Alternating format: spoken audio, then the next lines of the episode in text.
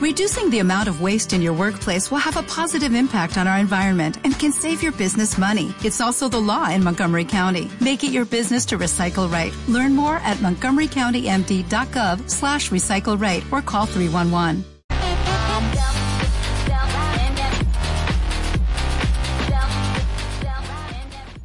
Muy buenas noches, Hugo. ¿Cómo estás? Hola, buenas noches, María. Un placer. Y esta noche creo que mm, vamos de conspiración, ¿no? Sí, como siempre intentamos, no sé, cuando, cuando estoy contigo aquí hablar un poco de, los temas de, conspiración y demás, ¿no? Que son un poco los que más me interesan y los que más me centro. Si te soy sincera, a mí también me gustan mucho. Pero hoy nos vamos a, un, a una historia eh, que yo creo que por los siglos de los siglos tendrá siempre miga, y como es la del Titanic.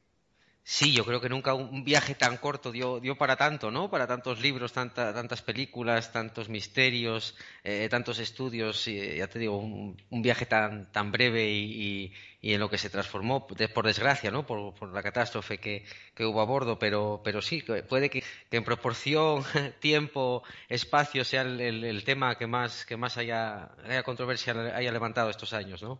Pues es verdad. Entonces, bueno, vamos a empezar por el principio como tú lo has preparado. ¿Qué pasa con el Titanic? Eh, pues mira, yo eh, siempre es un tema que, me apasionó ya desde niño, ¿no? El, Titanic siempre, siempre fue un tema que, me inspiró y que me gustó. Entonces, bueno, eh, decidí investigar un poco, pues, esas historias que hay un poco detrás del hundimiento, ¿no?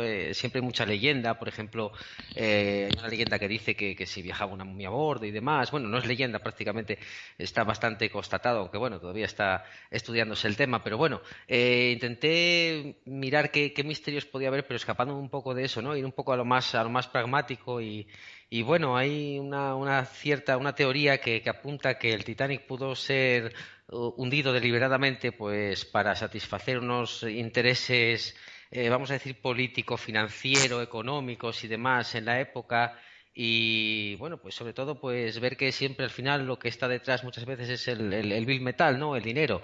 Pues entonces con, con, el hundimiento del Titanic hubo gente que se, se enriqueció mucho, muchísimo y a la vez pues también hubo personas que, murieron dentro del Titanic aquella noche que un poco pues estaban en contra de estos poderes, ¿no? O podían pues plantarles un poco cara, entonces como, como eran un poco peligrosos, pues eh, decidieron matar dos pájaros de un tiro y nunca mejor dicho, ¿no? Pues eh, eh, hacer sus planes y a la vez quitarse a sus, a sus enemigos, a sus rivales de medio. Pues tienes razón, porque iba muchísima gente rica, de clase alta, incluso de la aristocracia, eh, lo que pasa que también después hubo el daño colateral, que es que iba mucha gente no de tan alta alcurnia, que eran los, el pasaje inferior, ¿no? Por así decirlo, sin que nadie se ofenda, pero es que era así. Sí, sí, había, por ejemplo, Titanic, los, los, camarotes de segunda clase eran tan lujosos como los de primera de cualquier otro navío de la época, ¿no? Pero bueno, sí, también viajaba mucha gente humilde, mucha gente trabajadora, mucha gente que estaba emigrando a Estados Unidos. Además, eh, antes de, unos días antes de, del hundimiento del Titanic hubo una, una oportuna, muy oportuna, ¿no? Y muy eh, importante, pues, eh, huelga de, de obreros de del carbón. Entonces, el Titanic era, era un coloso que consumía muchísimas toneladas de, carbón al día, ¿no?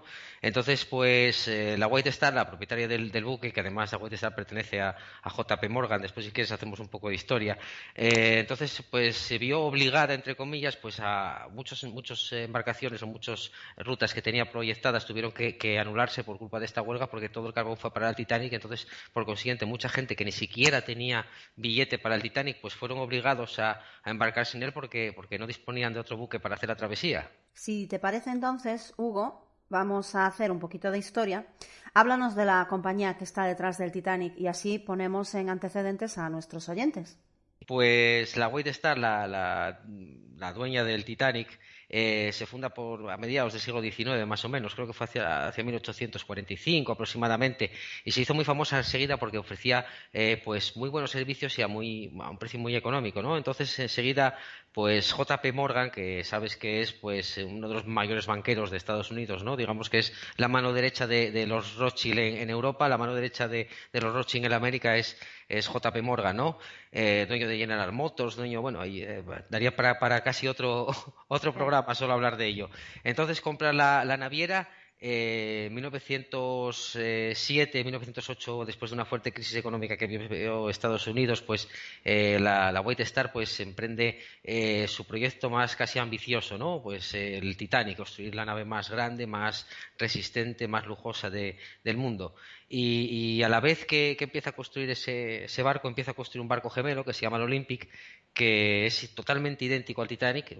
Tiene, vamos, unos detalles, eh, sobre todo en la cubierta, que un, la del Olympic va tapada y la del Titanic va descubierta, pero bueno, salvo por muy pequeños detalles, eh, son naves totalmente gemelas, ¿no? Son idénticas. Incluso el Olympic tiene unas cuatro chimeneas como el Titanic cuando una no servía absolutamente para nada. Simplemente la hicieron, pues, eh, por motivos estéticos y para que, para que un navío fuese muy parecido al otro, ¿no? Entonces, mucho, muchas teorías de la conspiración apuntan hacia ese lado también, ¿no? Hacia que en realidad lo que lo que pasó fue que el que se hundió era el Olympic, que llevaba el nombre del Titanic, y el Titanic no, no le pasó absolutamente nada, ¿no? Siguió navegando durante muchos años con el nombre del Olympic para cobrar, para cobrar un seguro, que también hablaremos de ello. Pero sobre todo lo que te quería comentar al principio, y muy ya yéndonos un poco más atrás, es que todo tiene que ver con un grupo de, de banqueros que en noviembre de 1910 pues, se reunieron en, en, la isla de Yekil, es una isla que hay en la costa de, Georgia, de Estados Unidos, una isla de, además de, de veraneo de gente muy rica aquella época. Entonces hace una reunión ahí en secreto con el senador Aldrich, un senador republicano de, de Rhode Island. Eh, ahí acuden, pues, como te he dicho, es una reunión casi totalmente clandestina. Viajan en, en tren con compartimentos alquilados, eh, con las cortinas echadas para que nadie viese quién iba en ese tren y hacia dónde iban.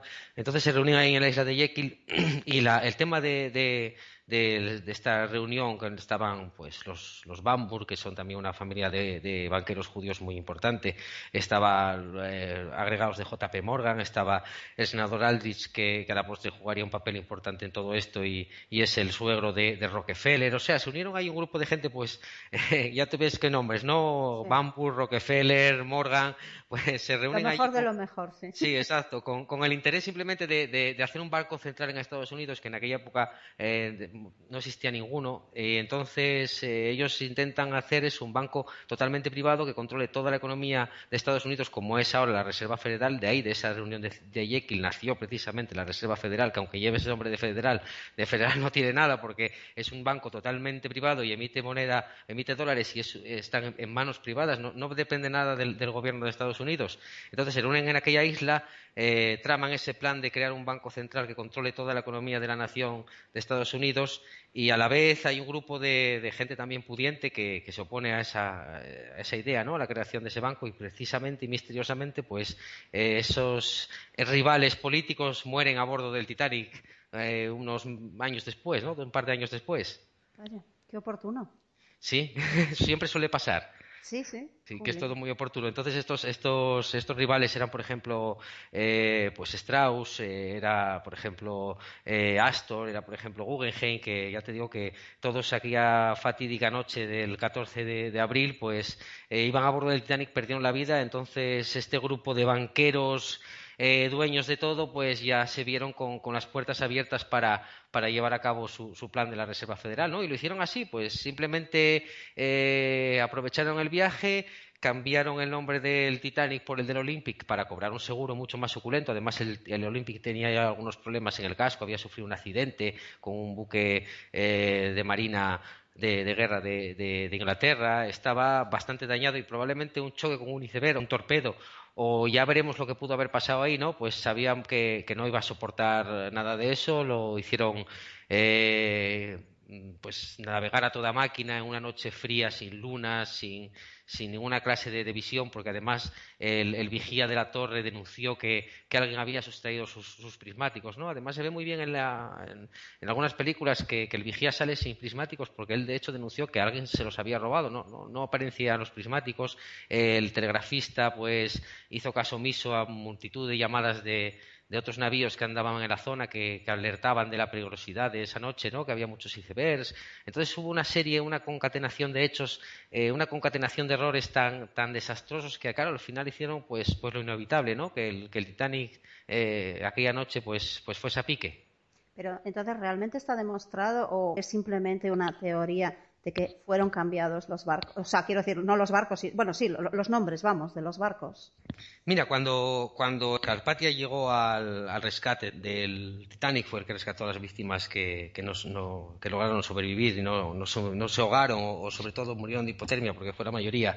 Pues entonces cuando llegó, algunos testigos dicen que, que en los botes salvavidas eh, estaba el nombre del, del Olympic en vez del, del Titanic, ¿no? Y fue una teoría que, corrió durante mucho tiempo, eh, sigue teniendo muchos adeptos, yo ni, ni, la, ni la a ver, ni la acepto ni la descarto, ¿no? La tengo ahí un poco suspenso porque sí me parece interesante porque eh, el Olympic era un barco mucho más, como te he dicho, mucho más pobre, mucho más austero. Era exactamente igual, pero estaba hecho materiales mucho más, mucho más económicos, ¿no? Entonces, eh, antes de que el Titanic consiguiese terminarse, cuando todavía estaba el Titanic casi al, no llegaba al 50%, estaría como al 30, al 40% de su construcción, el Olympic ya estaba completamente operativo y navegando. Entonces tuvo un incidente un año antes de, la inauguración del Titanic, unos meses, eh, que como te he dicho, chocó con un avión de guerra eh, inglés, entonces hubo, bueno, claro, un juicio y demás, y se estimó que, los daños habían sido causados por, una negligencia del Olympic. Entonces, eh, claro, la White Star se vio sin dinero para arreglar el Olympic, pagar los desperfectos al HS Howe, que fue el barco con el que tuvo el incidente, porque el seguro no se quería hacer cargo, y de acabar el Titanic, ¿no? Se vio casi en, la quiebra. Entonces también hizo esa jugada maestra de decir, bueno, pues cambio el Titanic por el Olympic, hundo el Titanic y como nadie va a investigar nada, pues en el fondo del mar, porque no hay ni los medios, la primera vez que se pudo acceder fue en 1985, pues como nadie va a investigar lo que ha pasado, eh, cobramos el seguro del Titanic, que era de 5 millones de dólares, arreglamos el, verdadero Titanic. no sé si me estoy liando un poco. No, no, no, no, no, te, estoy, no, te estamos entendiendo. Quiero decir, lo que han hundido es el Olympic, indudablemente. exacto, y cobrando el seguro del Titanic y así, bueno, pues también aprovechan la jugada, ¿no? Se ganan ese dinero por ahí, aprovechan para pagar las deudas y el Titanic sigue navegando con el nombre del Olympic, pues creo que hasta 1935, más o menos, así. Pero, y, todo eso, porque claro, yo estoy pensando, es que a mí no se me va de la cabeza personas que iban ahí dentro. Entonces digo yo, todo esto simplemente por crear un banco y deshacerse de unos rivales. O no habría algo más ahí, porque es que, es que me parece eh, no sé, es que, a ver, tendríamos que cuestionarnos mucho el ser humano, ¿eh? Terrible, ¿eh? Pero bueno, mm, María, si te fijas, por ejemplo, ya ves que esta clase de élite, cuando, cuando tiene un proyecto, un plan en mente, y sobre todo cuando va a ganar mucho dinero con él, porque, claro, estar hablando de la Reserva Federal no es simplemente estar hablando de, un banco, ¿no? Es el gran banco de Estados Unidos, es quien, quien puede dar préstamos, quien compra deuda, quien, quien en, definitiva es quien imprime el dólar, ¿no? O sea, que tiene el poder de toda la economía de, de Estados Unidos en, su mano, o en su decisión de imprimir o dejar de imprimir moneda, o, subir los precios o bajar de interés. Entonces, claro, es mucho más que, que, un simple banco, ¿no? Es eh, la gran maquinaria que domina todo y además como ya te he dicho, si te fijas en el modus operandi de estas élites, eh, pues no les tiembla el pulso a la hora pues, de asesinar mm, a ciudadanos o como ocurrió en el caso de, del Maine para declararle la guerra a España, fueron ellos mismos quienes hundieron el banco y mataron a un montón de personas. Lo vemos en las Torres Gemelas, por ejemplo, si es verdad lo que dicen, ¿no? Que yo es una teoría que también abogo bastante por ella, que, fue un golpe interno. Entonces vemos que bueno, que las vidas de estas personas no, no significan gran cosa, ¿no? Lo vemos, por ejemplo, mismo ya en, gente más importante, los presidentes de Estados Unidos, si te fijas, solamente hubo, eh, que yo recuerdo ahora mismo, eh, cuatro, atentados contra presidentes de Estados Unidos. Uno fue contra Reagan, que, bueno, eh, yo ahí sí que creo que fue un, loco que, quería impresionar, por cierto, me parece que era Judy Foster, y bueno, pues decidió que esa era la mejor manera de, conquistarla, ¿no? matando al presidente. pero después los otros tres presidentes, Lincoln, Kennedy, y sobre todo también Andrew Jackson, que, fue un presidente del siglo XIX, fueron los únicos tres presidentes que se opusieron a, esta gente, ¿no? Y dijeron, no, no, hasta aquí ha llegado el poder del banco y ahora va a acuñar moneda el Estado. Kennedy acuñó moneda, Lincoln acuñó moneda, eh, Andrew Jackson pues quitó los derechos de los bancos y bueno, a dos de ellos ya sabes lo que les pasó, ¿no? Y Andrew Jackson, pues unos meses antes de llevar a cabo esta medida, pues tuvo también un intento de asesinato de una persona que le disparó, pero no, no llegó a asesinarlo. Entonces, si te fijas, pues eh, también es casualidad que tres presidentes de Estados Unidos que hayan estado en contra de, esta gente, estos, magnates de la banca, eh, hayan terminado como, como terminaron, ¿no?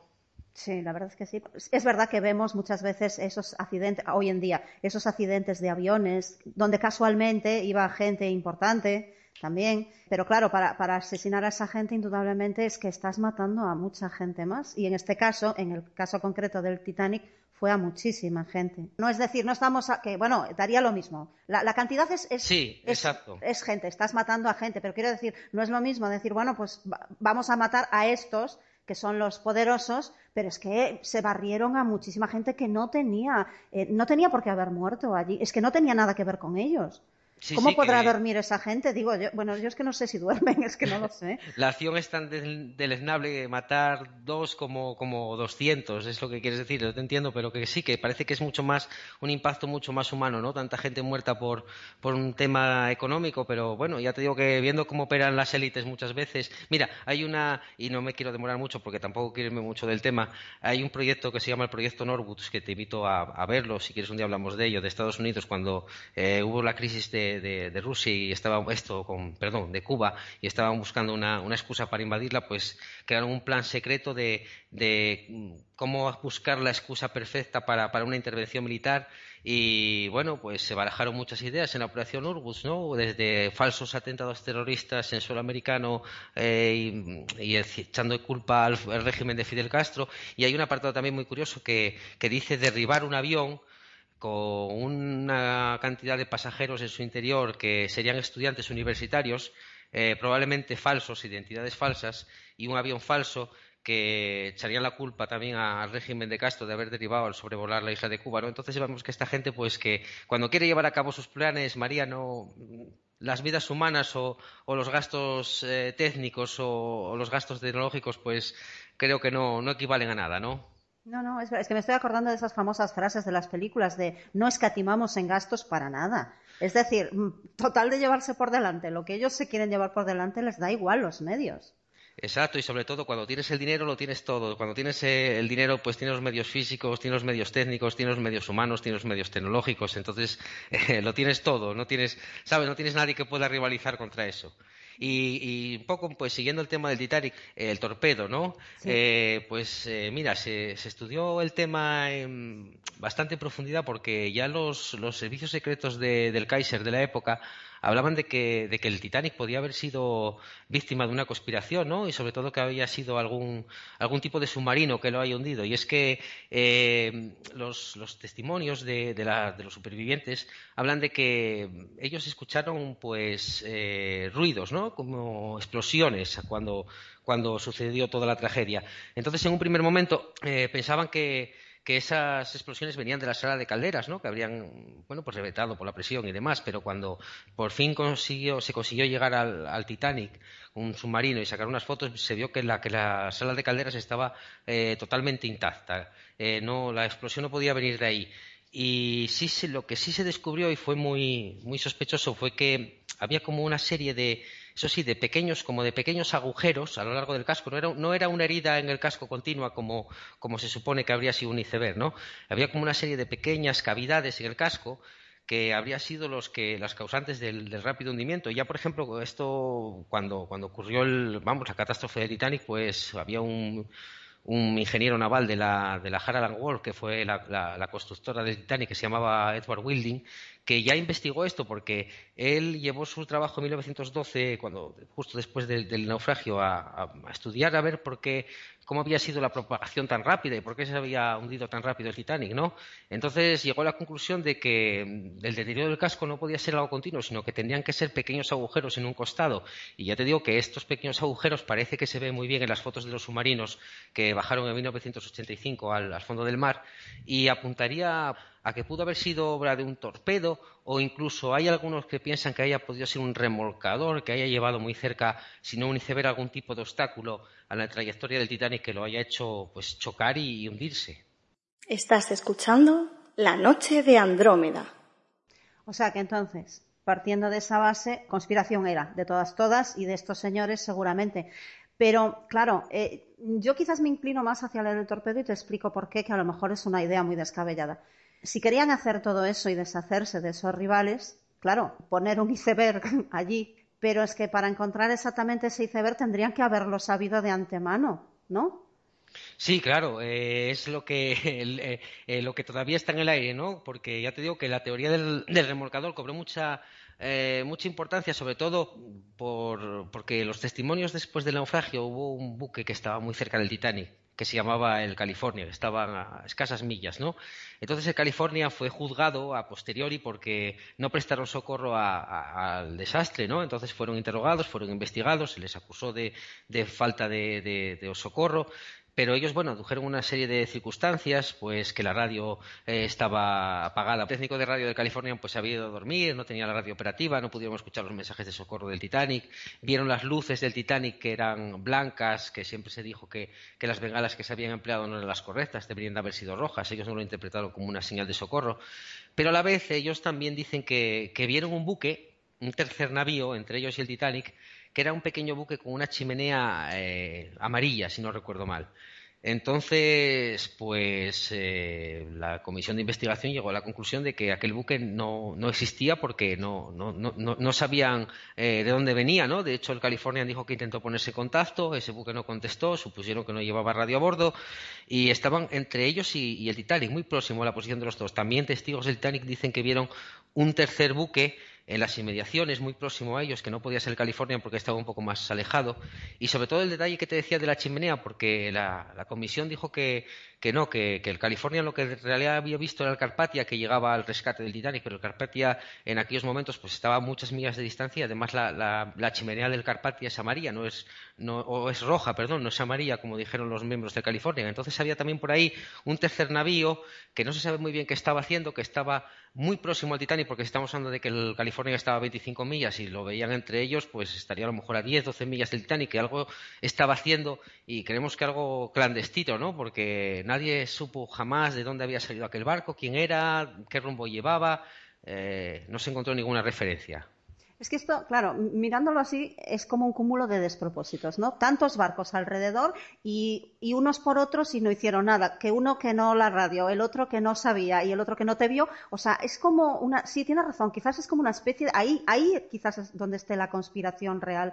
Porque, a ver, eh, estás viendo un barco que se está hundiendo pues sí, además otro, otro detalle, otro detalle, María, que no te había comentado, eh, es que, claro, también otra, otra cosa de, los fallos y por los que se perdieron muchas vidas hasta que llegó el, el Carpatia fue que eh, el Titanic en los primeros 45 minutos no, no llegó a emitir ninguna señal de socorro. Lo que mm, adujo la compañía era que, bueno, estaban evaluando los daños y no querían hacer falsas alarmas. Entonces, a esos 45 minutos no dar ninguna señal de socorro cuando, cuando el telegrafista John George Phillips comenzó a a mandar señales de SOS, pues claro, el buque, el Titanic se había ido un poco a la deriva, ¿no? No estaba ya en su posición original. Al haber parado las máquinas, pues el barco fue desplazándose un poco, entonces cuando, cuando el Carpatia llegó al rescate, pues estaba, el Titanic todavía estaba a muchas más millas de, de donde llegó, entonces todavía tardó mucho más tiempo y claro, el desastre fue mayor porque más vidas se perdieron. Fue como, lo, como muy bien dices, un cúmulo de despropósitos, ¿no? En principio, pues no aparecen los prismáticos, falla esto, el telegrafista no hace caso a, las, a los avisos, el capitán Smith pues ordena navegar a toda máquina en una noche oscura, a 25 nudos eh, por hora creo que era, y después a la hora del rescate pues también barcos cercanos, nadie presta un rescate, el que presta un rescate llega dos horas más tarde cuando claro, prácticamente todos habían muerto ya. Entonces es eso, están tantas cosas juntas que, algo, no, algo no encaja en todo, ¿no? Claro, es que además, eh, bueno, yo recuerdo que, por ejemplo, intentaron culpar también al capitán por su soberbia, porque él decía que iban un buque indestructible. Entonces que no podía pasar nada, aunque fuesen a toda máquina, pero se ve que, se ve que sí. Porque además es que, eh, como dices tú, se hundió muy rápido. Entonces, cuando un barco se hunde, indudablemente se escora, ¿no? Sí, sí, además. Y eso no lo notaron en esos 45 minutos que se iba escorando el barco.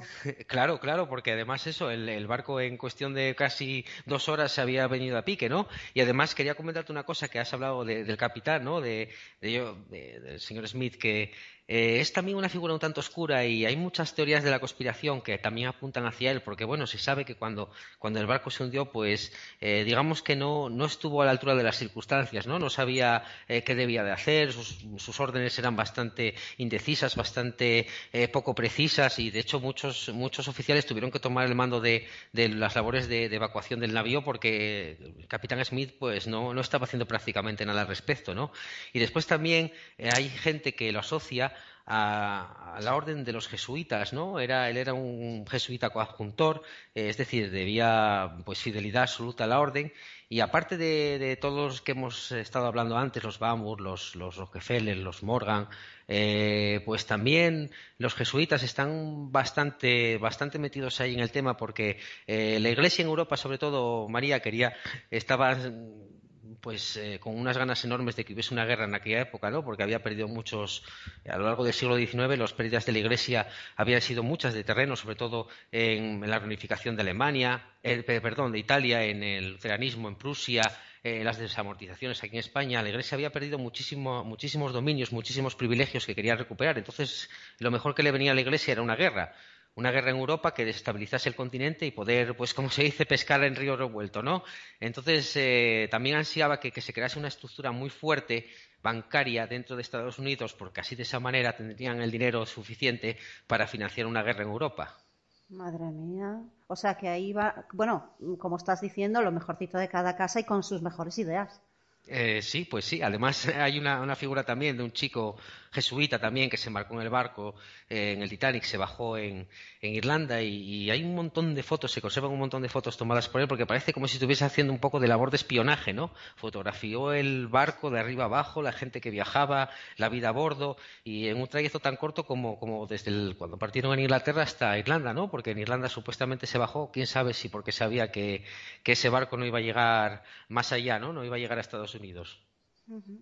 Madre mía. Bueno, pues yo no sé, invito a los nocturnos que nos están escuchando a que cada uno haga sus cábalas, porque esto da, para, muchas noches el tema este y no acabaríamos nunca. Porque claro, son demasiadas cosas. Eh, ya desde el principio, desde la construcción, después eh, lo que tú dices, que si, cambiaron un barco por otro, que si esos señores, los Morgan, estaban metidos en ellos, los Rossi, los Rockefeller, sabe Dios. Pero bueno, los jesuitas, el Vaticano. Los jesuitas también, hay, el Vaticano. Uf, madre hay tanto que tocar que sí, daría para, para, tres o cuatro programas, María. Sí, es verdad. Y después, claro, eh, a mí lo que me sigue llamando muchísimo la atención en este, en este caso, en el supuesto caso de que, de que haya sido eh, una conspiración, porque si no sería, como he dicho antes, un cúmulo de despropósitos uno detrás de otro, detrás de un barco que iba entonces con mucho gafe es, el tema ese de, o, bien tuvieron mucha suerte, eh, bueno, suerte para la conspiración me refiero, eh, en, que, en que atravesase ese iceberg por ahí, o lo que atravesó precisamente no fue un iceberg. Exacto, exacto, que fue lo que ya hablamos, ¿no, María? Que puede haber sido, pues, un remorcador que pusiese un obstáculo, como muy bien dices tú, y hay, hay muchas teorías que apuntan a, a, ese sentido, pues, un torpedo, ¿no? Lanzado desde un submarino y se acabó el problema mucho más rápidamente. Pues sí, la verdad que sí. Pues no sé, ¿tienes algo más que añadir, Hugo? Porque a mí ya, de verdad, esto ya me sorprende tanto que ya no sé. No, que, yo sepa, María, seguro que después siempre, siempre se queda algo en el tintero, pero yo creo que más o menos se ha explicado todo en la, dificultad que tenía, porque como has dicho, eh, abarca tantos, tantos personajes y, y cosas tan, tan siniestras que, es complicado resumirlo, pero bueno, yo creo que, lo he hecho lo mejor que he podido. No, no, tú, has estado estupendo porque yo incluso he conocido datos que, desconocía. Y, bueno, vamos a dejarlo ahí. Sea como fuese, conspiración o mala suerte, la verdad es que, bueno, llevaba las de perder de todas, todas. De una manera o de otra, pues estaba como castigado, ¿no? Sí, además, eh, ya te digo, sin entrar mucho más, después eh, la cantidad de gente también, ¿no? Que, en última hora, pues, anuló sus, sus pasajes o sus billetes como si supiesen o alguien eh, les haya dicho un chivatazo de que, de que sería mejor no embarcar que, que algo malo iba a pasar, ¿no? Sí, sí, eso es verdad. Y fíjate que ahora, hablando como hablabas antes de las Torres Gemelas, eso pasó también en e, ese día del atentado. Hubo gente que no fue a trabajar precisamente porque, bueno, decían que habían sentido que, pues, que no tenían que ir o tal, pero después está la otra parte que dice que eh, posiblemente esas personas también fuesen avisadas. No lo sé. No lo sé, ¿quién lo sabe? y ellos, si fue real, tampoco lo van a decir, indudablemente. Después de la que se formó, ¿cómo van a decir la verdad? Sí, y además no son las Torres Gemelas, en el Pentágono ocurrió lo mismo, ¿no? Donde supuestamente impactó el avión pues en una zona que estaba en obras, no había gente allí. Bueno, sí, hay una cantidad de cosas también extrañas que, que también darían para otro, para otro espacio, María. O sea que en resumen, Hugo, que los que tienen dinero hacen lo que les da la gana. Pues sí, desgraciadamente sí. Pues muchísimas gracias, me ha encantado este tema, de verdad que sí. Gracias. Gracias, un placer, María. sono umane situazioni,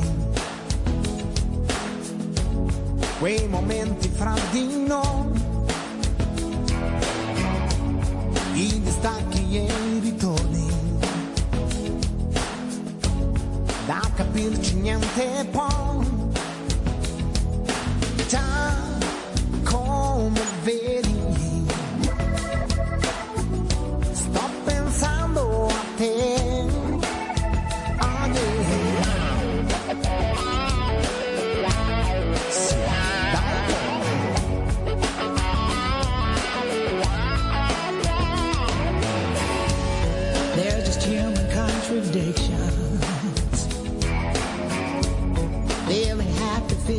Sad.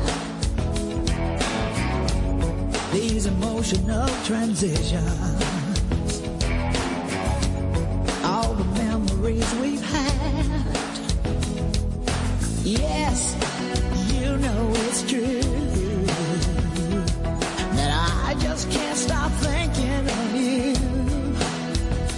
¿No se merece tu familia lo mejor? Entonces, ¿por qué no los mejores huevos? Ahora, Egglands Best están disponibles en deliciosas opciones. Huevos clásicos, de gallina libre de jaula y orgánicos de Egglands, que ofrecen un sabor más delicioso y fresco de granja, que le encantará a tu familia. En comparación con los huevos ordinarios, Egglands Best contiene la mejor nutrición como 6 veces más vitamina D, 10 veces más vitamina E y el doble de omega 3 y B12. Solo Egglands Best. Mejor sabor, mejor nutrición, mejores huevos. Visita egglandsbest.com para más información.